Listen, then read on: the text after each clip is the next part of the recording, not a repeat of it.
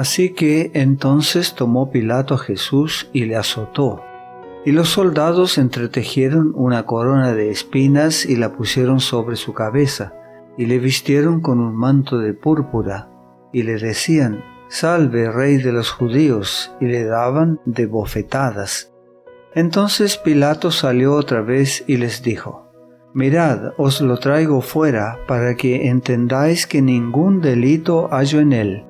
Y salió Jesús llevando la corona de espinas y el manto de púrpura. Y Pilato les dijo, He aquí el hombre. Cuando le vieron los principales sacerdotes y los alguaciles, dieron voces diciendo, Crucifícale, crucifícale. Pilato les dijo, Tomadle vosotros y crucificadle, porque yo no hallo delito en él. San Juan capítulo 19 versículos 1 al 6.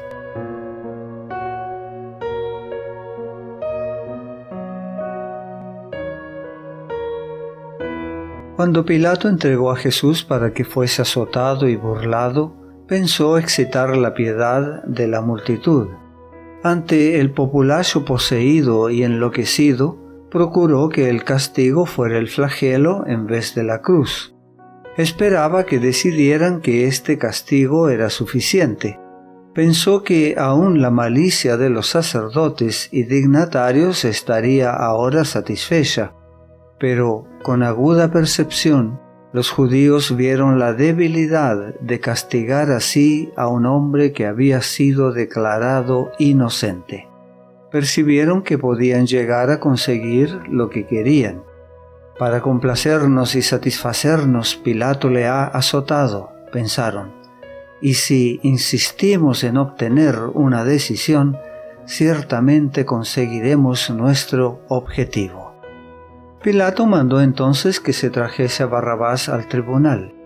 Luego presentó a los dos presos, uno al lado del otro, y señalando al Salvador, dijo con una voz de solemne súplica, Mirad, os lo traigo fuera, para que entendáis que ningún delito hallo en él.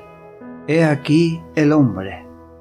Allí estaba el Hijo de Dios, vestido con la túnica de burla, y la corona de espinas.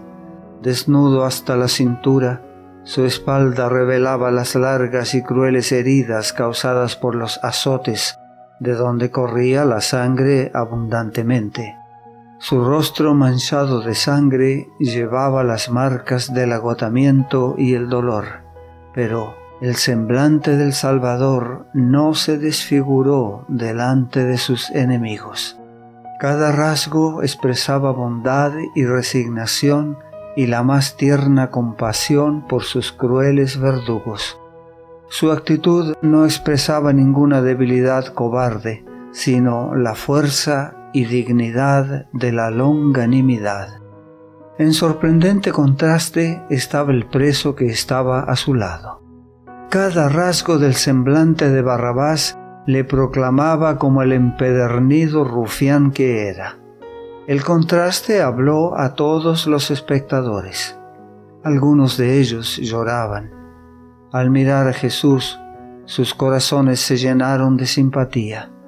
Aún los sacerdotes y principales se convencieron de que Él era todo lo que decía ser. Los soldados romanos que rodeaban a Cristo no estaban todos endurecidos. Algunos buscaban ansiosamente en su rostro una evidencia de que era un personaje criminal o peligroso. De vez en cuando se volvían y miraban con desprecio a Barrabás. No se necesitaba una profunda percepción para discernir lo que era ese criminal. Luego volvían a mirar a aquel que estaba siendo juzgado contemplaban a la divina víctima con sentimientos de profunda compasión. La silenciosa sumisión de Cristo estampó esa escena en su mente y nunca se iba a borrar de ella hasta que lo reconocieran como el Cristo o, al rechazarlo, decidieran su propio destino. Pilato se llenó de asombro ante la inquebrantable paciencia del Salvador. no dudaba de que la vista de este hombre, en contraste con Barrabás, conmovería a los judíos, pero no comprendía el odio fanático de los sacerdotes hacia aquel que, como la luz del mundo, había hecho manifiestas sus tinieblas y error. Habían incitado a la turba a una furia loca, y nuevamente los sacerdotes, los príncipes y el pueblo elevaron aquel terrible clamor, Crucifícale, crucifícale. Por fin, perdiendo toda paciencia con su crueldad irracional, Pilato exclamó desesperado, Tomadle vosotros y crucificadle, porque yo no hallo delito en él.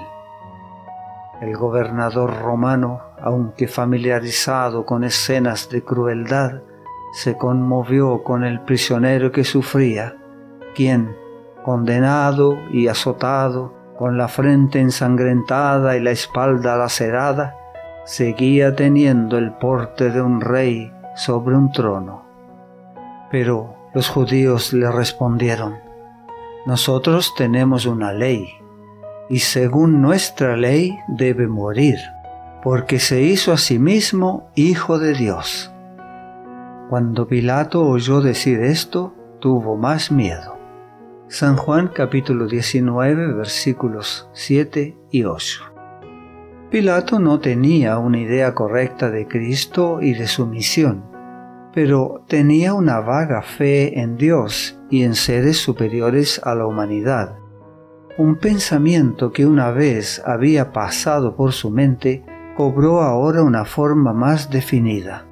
Se preguntó si no sería un ser divino el que estaba delante de él cubierto con el burlesco manto púrpura y coronado de espinas. Y entró otra vez en el pretorio y dijo a Jesús, ¿De dónde eres tú? Mas Jesús no le dio respuesta. Versículo 9. El Salvador había hablado abiertamente a Pilato explicándole su misión como testigo de la verdad. Pilato había despreciado la luz había abusado del alto cargo de juez renunciando a sus principios y autoridad bajo las exigencias de la turba. Jesús ya no tenía más luz para él.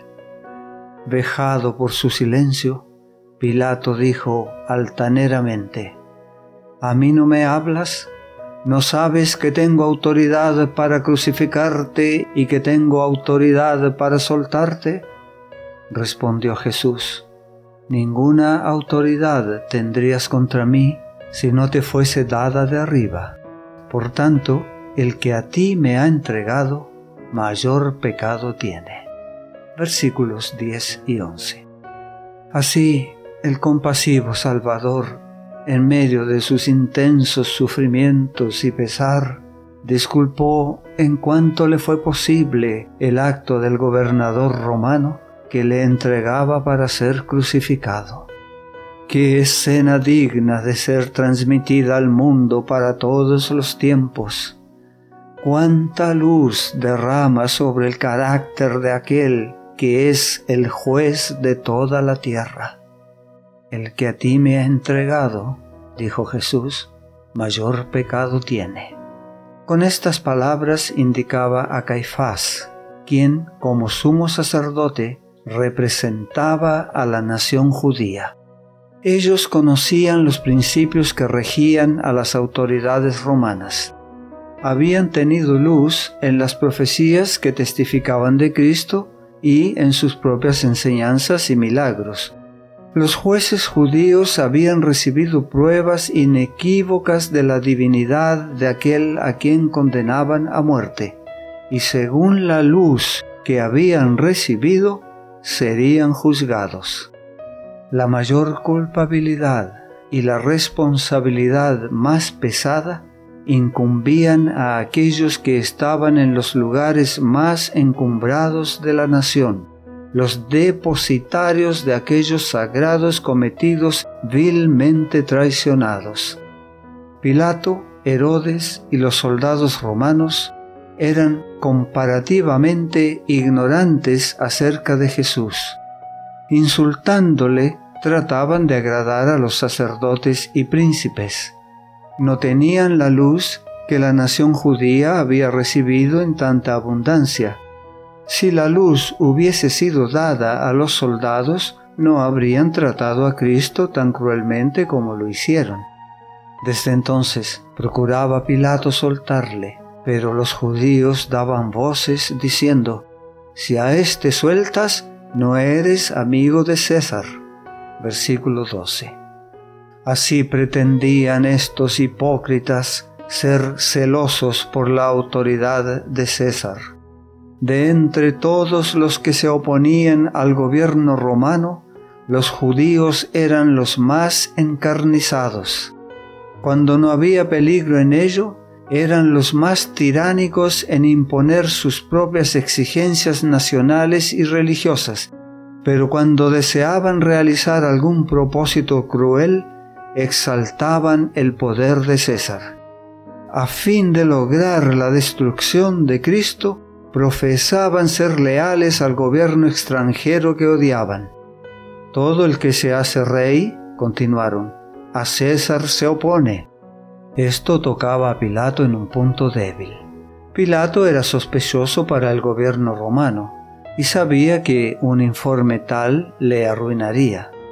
Sabía que si estorbaba a los judíos, volverían su ira contra él. Nada descuidarían para lograr su venganza tenía delante de sí un ejemplo de la persistencia con que buscaban la vida de uno a quien odiaban sin razón. Entonces Pilato, oyendo esto, llevó fuera a Jesús y se sentó en el tribunal en el lugar llamado el enlosado y en hebreo Gabata. Era la preparación de la Pascua y como la hora sexta.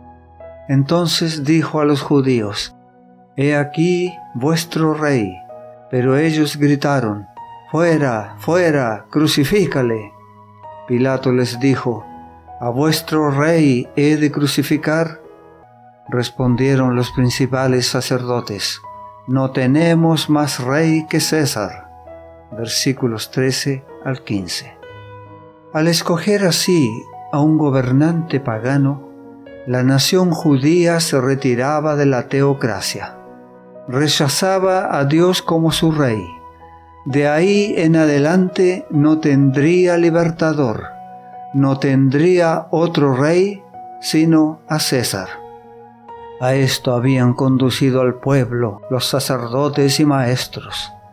Eran responsables de esto y de los terribles resultados que siguieron.